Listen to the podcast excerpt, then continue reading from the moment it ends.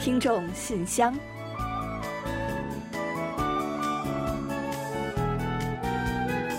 分享最新动态，聆听您的心声。听众朋友们好，我是李璐，欢迎您收听《听众信箱》节目。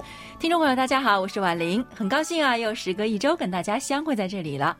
最近呢，在韩国的街头啊，经常可以看到有人呢踏着电动滑板车嗖嗖的经过，还挺炫酷的。没错，那就像共享单车一样啊。近段时间呢，共享电动滑板车的身影也是随处可见。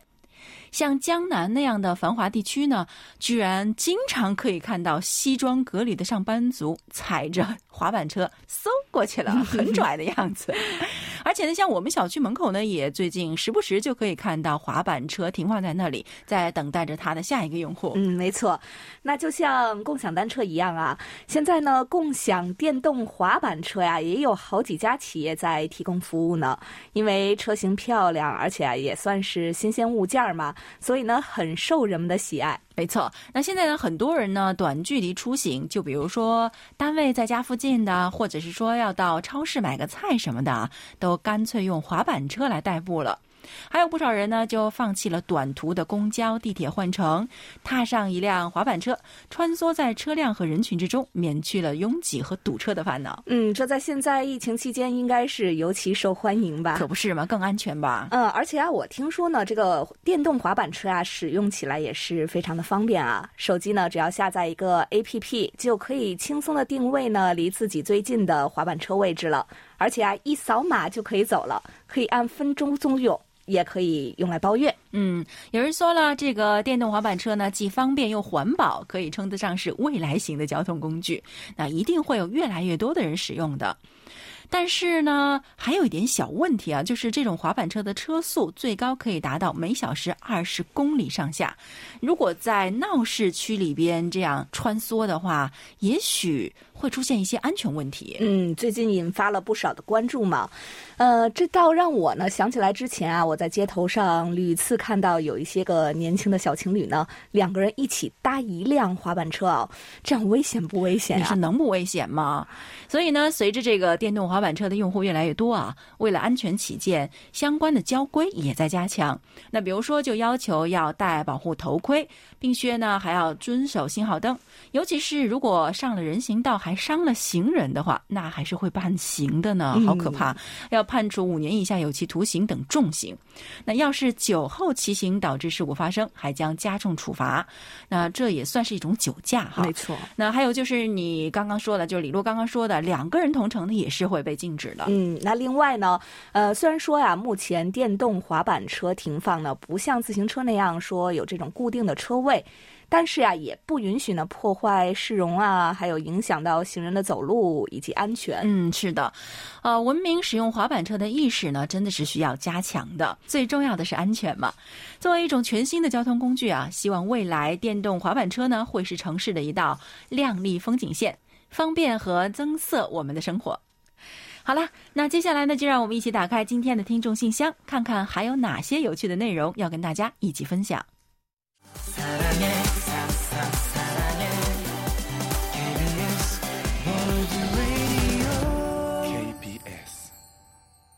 好的，欢迎回来。您正在收听的是韩国国际广播电台的听众信箱节目。首先呢，我们还是来为大家介绍一下本期节目都将为您安排播出哪些内容。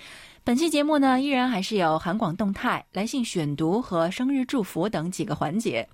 在生日祝福栏目中啊，我们将分享卢焕丽听友提供的一段人生感言，然后将为过生日的听众朋友们精心挑选一首韩文歌曲，作为我们对大家的祝福。在生活的发现栏目中，我们将介绍楚昌荣听友提供的生活小提醒：严冬前要补好五处气。随后呢，仍是我们的专题讨论栏目，我们将开始就十二月份话题总结迎新，分享听友们对过去一年的回顾和新一年的展望。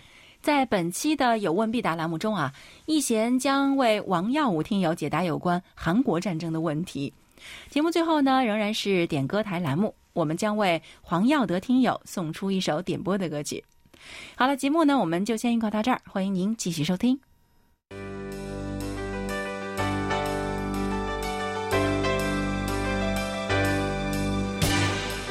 听众朋友，欢迎进入今天节目的第一个环节——韩广动态。那首先呢，是我们听众信箱节目年末特别活动的消息哦。我们呢将在今年最后一期节目，也就是十二月二十六日的听众信箱节目来信选读环节之中呢，介绍听友们的年末话语。那如果您有什么对过去一年的感悟，想对我们说的话，以及呢对新年的寄语。或者呀，是送给亲朋好友的祝福等等，都欢迎大家在未来不到一个月的时间里呢，通过电邮发送给我们，我们将安排在十二月二十六日的节目中播出。嗯，是的，啊，为了可以尽量将大家的信都播放出去，以及方便我们提前做安排啊，那我们在这里呢，还是设置一个截止征信的时间吧。那请大家呢，在十二月二十一日之前，把您的年末寄语发送给我们哦。同时啊，我们也将挑选来信内容精彩的听友，会赠送一些礼品，非常期待听友们的积极参与。同时呢，在十二月二十六号的节目之中呢，我们还将揭晓年末四大奖得主。目前啊，还有一些参与争取奖品的时间哦，欢迎广大听友啊多多给我们来信，发送专题讨论。收听报告等等呢，全方位的参与我们的节目互动，就有机会成为大奖的获奖人。嗯，在这里呢，先剧透一点点。嗯，奖品可是非常值得期待的哦。没错，非常值得期待。所以呢，快快动动您的手指，参与进来吧。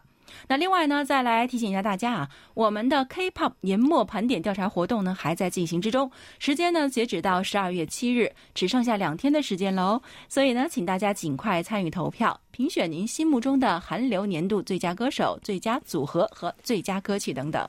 如果您要参与投票的话呢，请前往我们的官方网站 word 到 kbs 到 co 到 kr 加一个斜杠 Chinese 进行投票参与。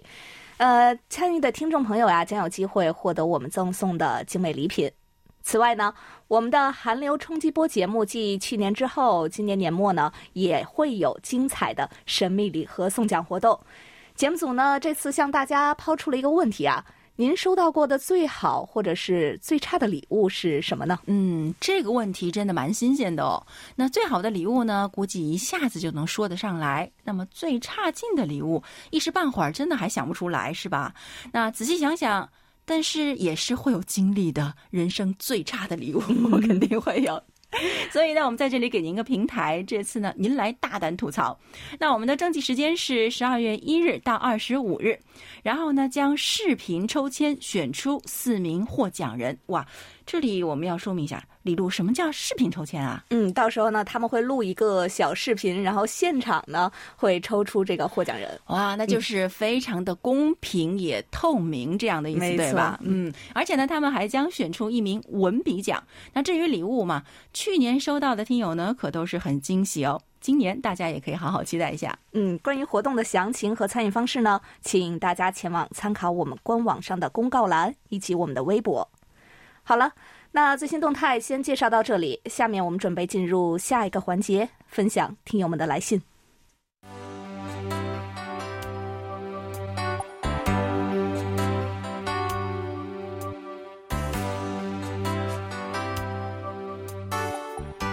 听众朋友，这里是来信选读时间。那接下来我们就一起来分享一下今天的第一封听友来信。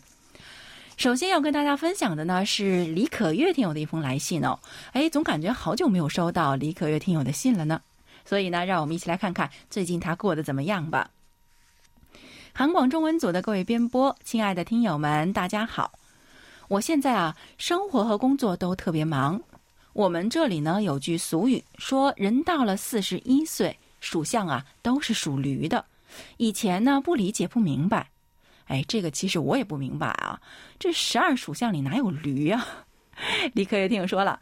那今年呢，我到了四十一岁，一下子就懂了。驴呀是推磨的，连轴转，非常累。那这个年纪上面的老人七八十岁，大多数到了身体不好需要照顾的时候，下面的孩子呢开始读高中了，三年的照顾呢，也是做父母最辛苦的阶段。所以啊，我几乎没有怎么参与互动，但是我每天都在收听节目哦，做家务的时候听，一期不落。我也一定会尽量抽出时间给韩广写信的。另外，换季容易感冒，早晚的温差比较大，请大家注意加衣。祝韩广的工作人员和听友们都安好。嗯，这个四十一岁的人都属驴啊，原来是这么回事儿啊！不用说别人了，我自己就深有感受啊。到了这个年纪啊，一下子就明白了什么叫上有老下有小了。那我想正在收听我们节目呢，同样年龄段的朋友们一定也都在使劲儿点头吧。四十多岁的中年人啊，的确都在负重前行。不过啊，我觉得值得骄傲的是呢，即使如此啊，已经从生活中积蓄了很多智慧的我们，还是能够笑对所有困难，能够智慧的去解决问题的。那就像李可月听友一样，虽然各种忙碌，但仍然会在做家务的时候呢，打开收音机，收听自己最喜爱的节目，苦中作乐，变苦为乐。所以吧，我就想了，既然现实要让我们做一头驴，那就做一头快乐的驴吧。李可月听友呢，你也要注意换季保暖哦。生病啊，对于我们四十多岁属驴的人来说，也是一件非常奢侈的事情。所以啊，让我们一起加油，生活是可以更美好的。好的，我呢也祝福李可月听友。接下来呢，我来介绍一下山西省高哲听友的一封来信。他说：“尊敬的韩广中国语节目组，你们好，我是山西省的听友，我叫高哲。十几年一直收听柜台的节目，但这是第一次联系柜台。好的，非常欢迎这位新老朋友高哲听友啊。说是老朋友呢，是因为呢，您呢已经收听我们的节目这么久的时间了。”那说是新朋友啊，是因为呢，这是您第一次正式的和我们互动嘛，我们对此感到非常的高兴。那也快来一起听听看高哲听友呢在信中和我们分享的是什么内容吧。他说：“下面是我数年来的收听经验，在我的地区，北京时间十九点中波幺五七千赫基本收不到，十九点半六零九五千赫也差强人意。”但总是被六零九零日本 NHK 和六幺零零央广所干扰，九七七零千赫听不到，二十一点的七二七五千赫基本看运气，很多时候属于不可听级。效果最好的要数第二天早上七点的七二幺五千赫，全程听感都非常享受。九八零五千赫效果稍差，但也算可听级。另外。我还通过 KBS World Radio On Air 软件在手机收听，但经常有网络卡顿的现象，而且通过浏览器上 KBS 官网也上不去，向柜台知悉更上一层楼。好的，谢谢您的反馈。那虽然收听受限的情况呢比较多，让人感到遗憾，但是呢，这是一份您总结下来的多年的收听意见，对我们呢是非常重要的一份参考，也是非常具有价值的，要向您表示感谢。我们呢会把各频率的收听效果反馈给技术部门进行统计和调整。呃，但是据我们了解到的情况呢，呃，中国大陆地区听友依据不同的地区，甚至是不同的个人环境，收听效果呢有很大的差异。我们将敦促技术部门呢尽最大努力来做出改善，让更多听友呢能够找到更多更好的方式来收听我们的节目，使用我们的网站等各项服务。高哲听友呢，还在来信中表达了些自己对我们的期待。他说：“同时呢，作为一名收音机爱好者，在如今的时代，很多主流国际对华广播都已停止了短波服务，这是令我非常难过的。希望 KBS 韩广能够永久的在电波中活跃下去。另外，我也特别希望得到韩广的 QSL 卡留作纪念。如果有可能，我希望得到2018年和2020年的 QSL 卡，望柜台惠赐。”好的，没有问题。我们呢会请工作人员为您寄送二零一八和今年的 QSL 卡作为纪念。一呢是感谢您为我们反馈收听的情况，二来呢也算是欢迎您呢正式露面。也希望今后啊我们彼此间能有更多的交流，成为更好的朋友，好吗？同时呢，我们也会铭记您对我们的期望，将坚守初心，继续呢尽最大的努力来做好节目，做好听众的服务。为各国听友呢制作更精良的广播节目，让广大的国际短波听友呢能够多一个渠道去享受和坚持自己的爱好，为我们加油吧！好，再次感谢高哲听友，期待您的再次来信。好的，感谢高哲听友，我想今后应该能够收到您的更多来信吧。那接下来呢，刘畅听友呢也写来了一封信，他在信中是这么说的：“韩广中文组的各位主持人、编导老师，大家好。”我是哈尔滨的刘畅。十一月十九日，黑龙江省迎来了暴雪，一夜之间也是积累了罕见厚度的雪。高速、铁路、机场都停摆。我们呢，也都是没有紧急业务，就都在家里边待命。看着这厚厚的雪，也想起之前去雪乡的经历。雪乡就好像格林笔下的童话世界，银装素裹的小山村，周围的山及山上的树林、脚下的路和路两边的房屋，全都是厚厚的白雪。雪日复一日的往下积累，形成了童话中的一个个雪屋。这情景除了亲眼看到，只能在儿时的童话书里找到。在雪乡，下午四点半开始便夜幕降临了。淳朴的雪乡人在自家门前挂起大红灯笼，家家户户门口有一对亮闪闪的红灯笼，这才让人感觉又回到了现实中来。天渐渐暗了下来，拉开了平和恬静的夜幕。落在屋檐上的雪线条特别美丽，在月光映衬下融合在视线里，一片纯白。雪乡的月夜如此迷人。往街道上望去，两排整整齐齐的红灯笼挂在街边的木屋上，把屋顶半米多高的积雪照得红红彤彤。那一幢幢的木屋，那一层层堆在木上的白雪，和一个个迎着风雪走在红光白雪之间的人儿。看上去好似童话里描写的意境，即使生长在北方，看到这个情景也是非常难忘的体验。哇，真的是好美哦！中国东北的雪，其实，在人们的印象中呢，已经是一种标志性的存在了。我觉得，那不过即使是这样啊，就算是脑子里边已经想象过千百遍，如果你亲眼去看的时候呢，还是会少不了震撼。而且东北的雪真是来的真的很早哈，我们首尔呢最近呢天气已经是很冷了，最低温度呢也降到了零下，但是呢还没有初雪的消息。刘畅听友信中提到的雪乡，是不是就是黑龙江这个雪乡国家森林公园那周边的地方啊？那我一直其实很想去那里看看，但是没有机会。看来您信中的描写，也算是聊胜于无吧。不过真的是更想去了呢。啊，以后呢应该也会机会的吧？我觉得。嗯，另外呢，还要感谢刘畅天友随信发来的一些雪景照片呢。这雪的厚度啊，可真是够豪横的，长见识了。另外呢，刘畅听友在信中呢，还谈到了他现在的一个热门话题，就是单身独居人口。他说啊，最近呢，今日首尔和信箱中呢，也都提到了单身独居人口的增加。我看新闻说，中国目前单身人口已经达到了二点四亿。其中独居人口呢也达到了七千多万人。那虽然现在针对单身独居人群各种生活服务呢是越来越便利了，越来越多的人也懂得了去尊重他人不同的生活方式的选择。不过啊，还是有些人会对待单身未婚人群颇有微词，投以异样的目光，在背后议论他人的私生活。我最近听到了李迪的《独潘美》啊，这个呢是个韩语啊，就是扔石头的意思，是歌名啊。他说啊，也是很有感触。那希望呢，能够像这首歌所反映的主旨那样啊，这个世界呢本来就是色彩如此丰富。我们对于无论是多文化家庭也好，不同种族也好，与自己生活方式不同的人也好呢，都应该尊重和包容。嗯，啊，我觉得刘畅听友说的真的太对了。那就拿单身独居人口来说啊，虽然有不少呢是被迫独自生活的，但是呢也有一些人啊，特别是年轻人们呢，都是自愿选择了单身，希望不受干扰的生活。那这是他们的自由，也是他们的权利。那别人啊，实在是不好说什么吧？我觉得，那尊重不同，尊重多样性，才是现代人应该有的智慧。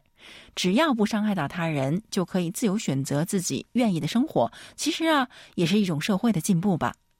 但愿我们的世界能够更多一些包容。好了，感谢刘畅听友的来信，也祝您的世界越来越丰富多彩。好的，感谢刘畅听友。呃，接下来呢，我们还收到了一位来自印尼的朋友用英文写来的收听报告。这位朋友的名字呢，叫做崩清孔。啊，不知道发音是不是准确哈？那如果我读的不对，还请您呢多多的见谅。我呢也来简单的翻译一下这位听友信中的内容吧。呃，我想啊，估计应该是一位懂中文的朋友吧，所以呢才会收听我们的广播啊。他说：“亲爱的朋友，我非常高兴的告诉你们，我非常喜欢你们的节目。你们的节目呢非常的有意思，内容也非常的丰富，我可以获取很多的信息和资讯，所以呀，我经常收听。”你们中文广播的信号也非常的不错。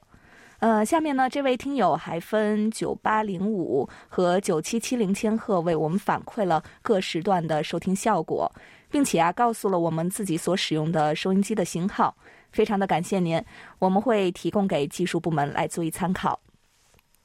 另外呢，这位印尼的朋友啊，还在信中说，我希望能有机会注册为一名中文广播的监听员。还有可以的话，请发送给我一些 QSL 卡或者明信片、贴纸，还有2021年的 KBS 台历等你们的纪念品。祝你们一切顺利。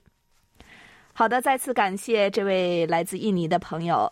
我们呢会请工作人员呢为您寄送我们的 QSL 卡、贴纸作为纪念的。不过很抱歉的是，我们目前呢没有明信片的礼品啊。另外呢，就是因为疫情影响邮路的关系，我们今年呀没有在制作新年的台历，还望您呢能够谅解。呃，至于成为我们中文广播的监听员啊，每年呢我们会在积极为我们反馈收听效果的听友中呢评选出二十名监听员。如果呢您希望争取一下呢，呃，一定记得多多帮助我们反馈中波和短波的收听效果。总之呢，非常感谢您对我们中文广播的关注，也期待有机会呢，您能再次给我们来信。好的，非常感谢这位印尼朋友。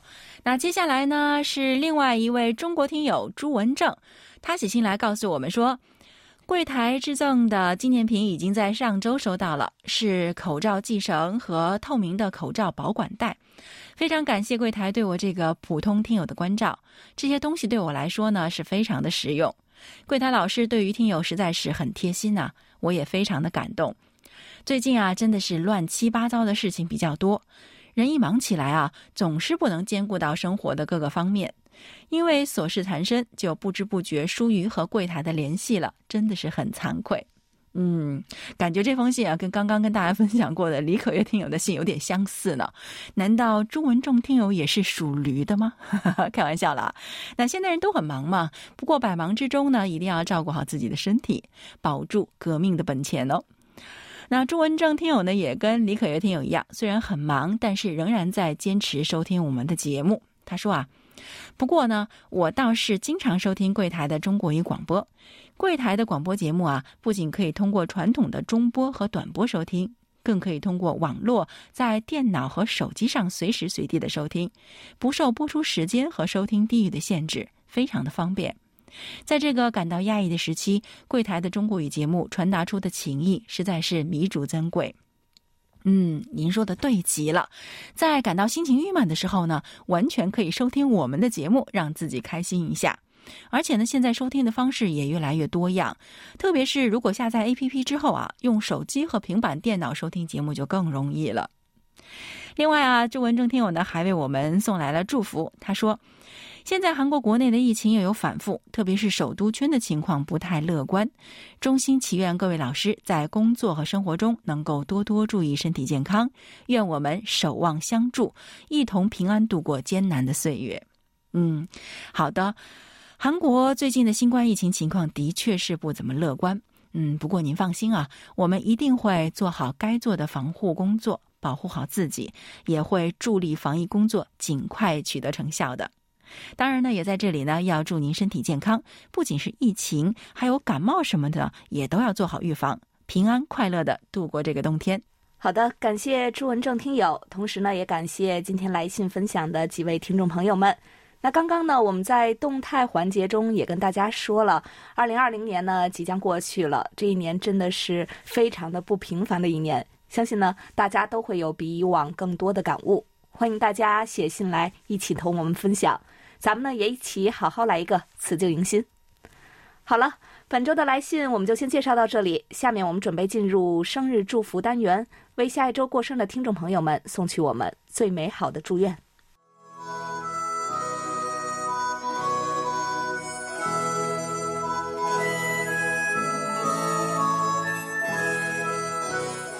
每个生命都是独特且美丽的。组合在一起，共同谱写出了一曲婉转动听的生命之歌。此时此刻，在韩广这个大家庭里，让我们把最真诚的祝福送给您。欢迎来到生日祝福。首先呢，我们送给即将过生的听友们一段由北京卢欢丽听友分享的人生感言：人到老年，人到老年三不求：不求大富大贵，但求衣食无忧；不求有人帮扶，但求自力更生；不求他人报恩，但求问心无愧。人到老年三不说：骗人的话不说，大话空话不说，伤人的话不说。人到老年三不做。不做气包子，只会气坏了身子；不做老夫子，只能保持老样子；不做钱罐子，只存不花是傻子。人到老年三不弃：爱美之心不可弃，善良之心不可弃，快乐之心不可弃。人到老年三不怕：不害怕衰老，不害怕孤单，不害怕将来。人到老年三不问。不问职位，不问金钱，不问年龄。好的，感谢婉玲，也感谢卢欢丽听友同我们分享刚才这段话。接下来呢，我们要把一首由米多瓦帕拉索尔演唱的《你对我，我对你》送给十二月一日到十二月十一日过生日的所有听众朋友们。这首歌呢，我也很喜欢呢，是一首非常非常温暖的歌，不相信吗？一起听一下。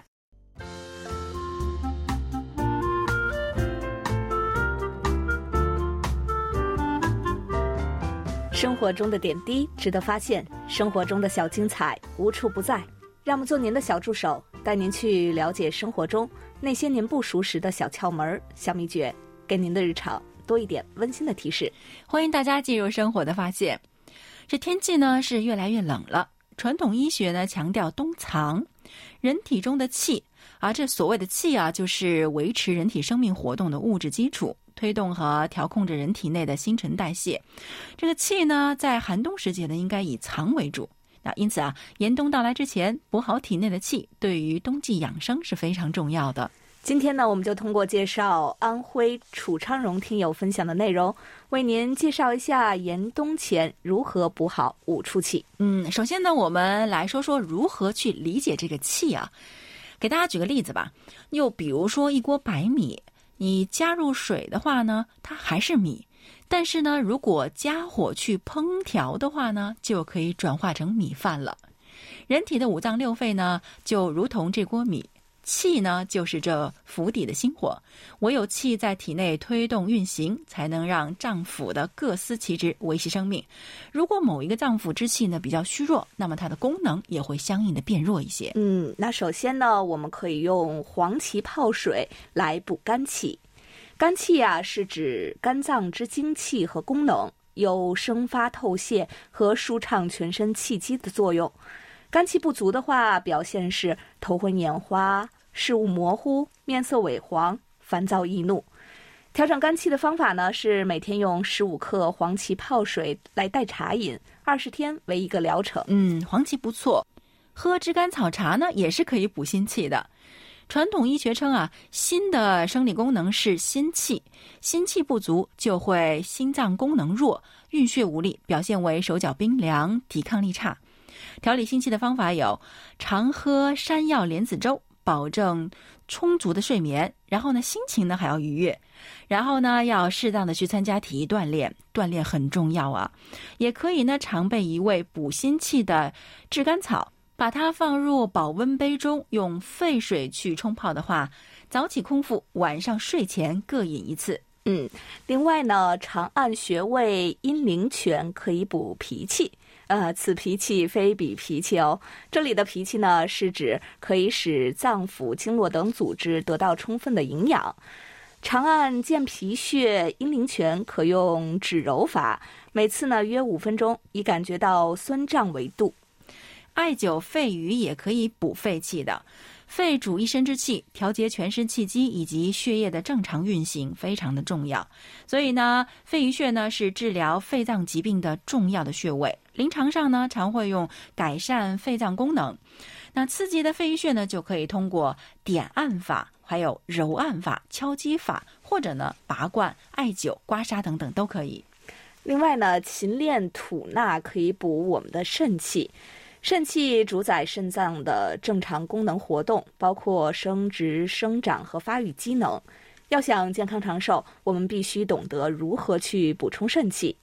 补肾气，我们可以常练习呼吸吐纳。呼呢是将体内的浊气呼到底，废气排出；吸呢则是将清气吸入到肾，可以濡养肾脏，补充肾气。另外呀，还可以通过按摩肾盂来补充肾气。方法呢是双手放在腰眼的位置上下揉搓，每次三十下。连做两到三次，以发热为宜。嗯，这个听起来也不是很难哈。那不知道听众朋友们听了我们的介绍，对于补气的门道是否已经摸到了一些了？那就让我们补好气，平安健康的度过这个冬天吧。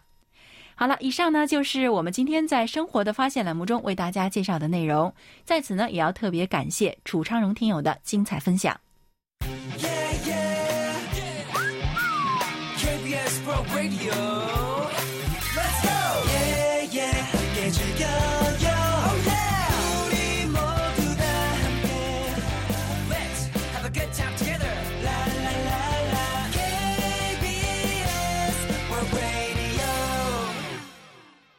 好的，欢迎回来，这里是韩国国际广播电台的听众信箱节目。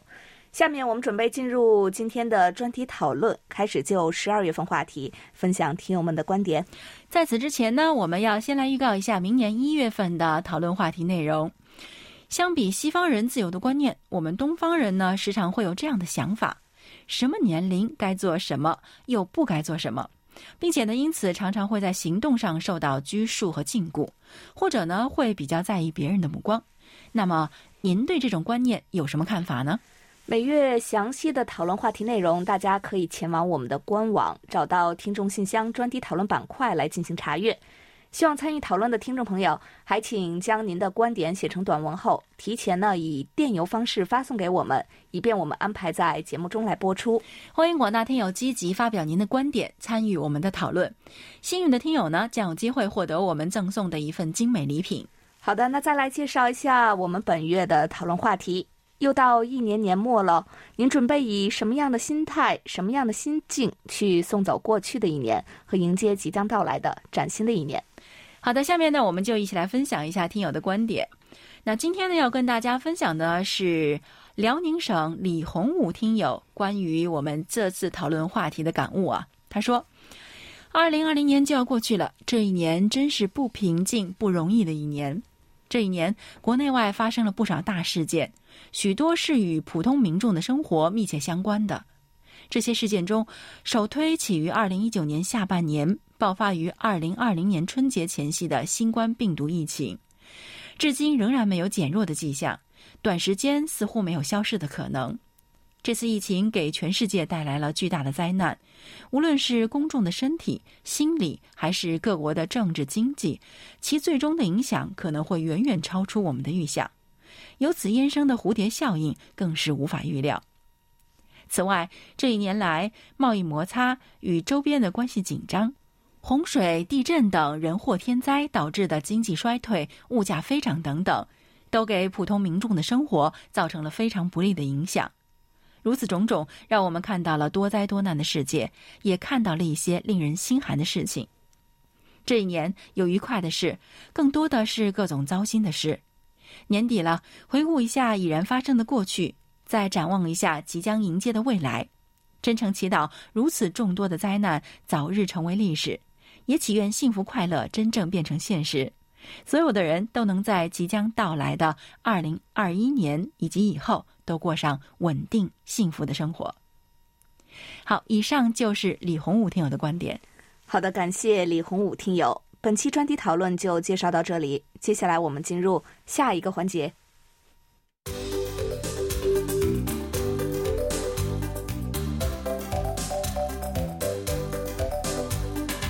有问必答。今天我们请洪一贤来回答福建省王耀武听友提出的问题。他的问题是：今年是韩国战争爆发七十周年，韩国是否举行了纪念活动？韩国的民众如何看待这场战争呢？想了解参加和经历这场战争的老人们和现在年轻一代对这场战争的看法。好，接下来呢，我们就请易贤来回答王耀武听友提出的问题。听众朋友，大家好，我是易贤。今天我来回答王耀武听友提出的问题。一九五零年六月二十五日星期天凌晨，北韩人民军南下突袭韩国，六二五韩国战争就这样爆发了。截至一九五三年七月二十七日，南北韩在板门店签署停战协定，韩国战争呢，整整持续了三年一个月的时间。遗憾的是，直到七十年后的今天，韩半岛依然是分裂的两个国家。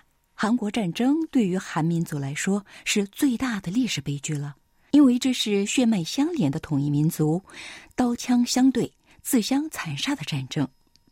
三年多的战争给整个韩半岛带来了惨重的损失，四百多万人在战争中死亡或负伤。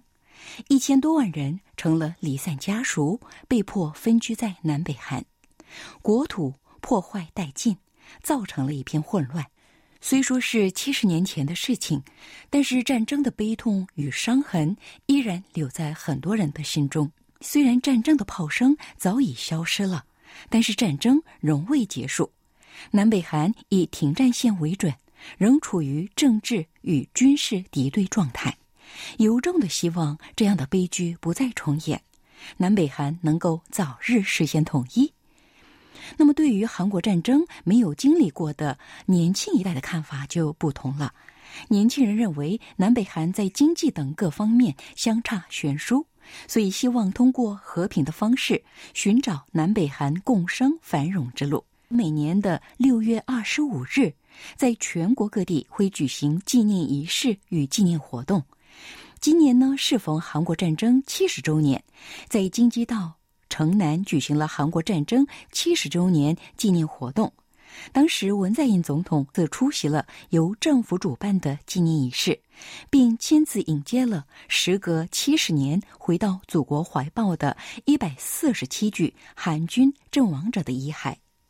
另外呢，今年因为适逢七十周年，在全国还举行了丰富多彩的纪念活动。比如“六二五”韩国战争七十周年事业促进委员会与诚信女大教授许敬德联手制作了视频，向参战的二十二个国家致谢。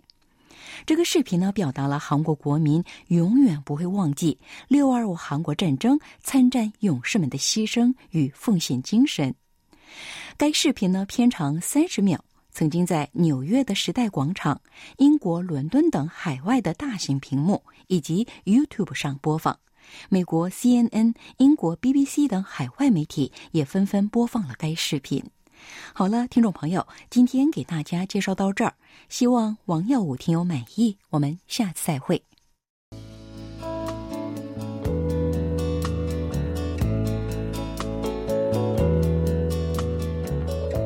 节目最后是点歌台栏目，来自台湾的黄耀德听友希望在我们的点歌台环节中点播一首歌曲。他说：“在这里，我想点播一首由朴尚哲演唱的《棒棒》这首歌曲送给大家。这首歌曲呢，一播放前奏，相信呢有在关注台湾或者韩国职业棒球的听友，应该都会觉得很熟悉。”因为这首歌曲是台湾职棒球队乐天桃园的应援曲，同时呢，也是韩国职棒球队釜山乐天巨人的应援曲。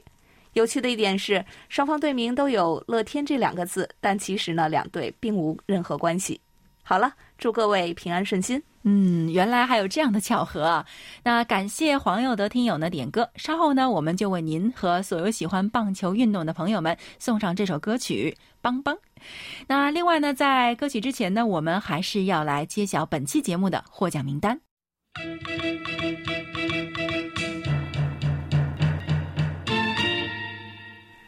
本期幸运听众奖品，我们送给今天来信为我们反馈收听效果的高哲听友。本期热心听众奖品，我们送给来信的朱文正听友。嗯，好的，恭喜二位。那本期的参与奖奖品呢，分别送给卢焕丽听友以及写信来给我们的印尼听友彭清贡。好的，恭喜所有的获奖听众朋友们。另外呢，在节目尾声来介绍一下我们的联系方式。我们的电子邮件地址是 chinese at kbs. 到 co. 到 kr。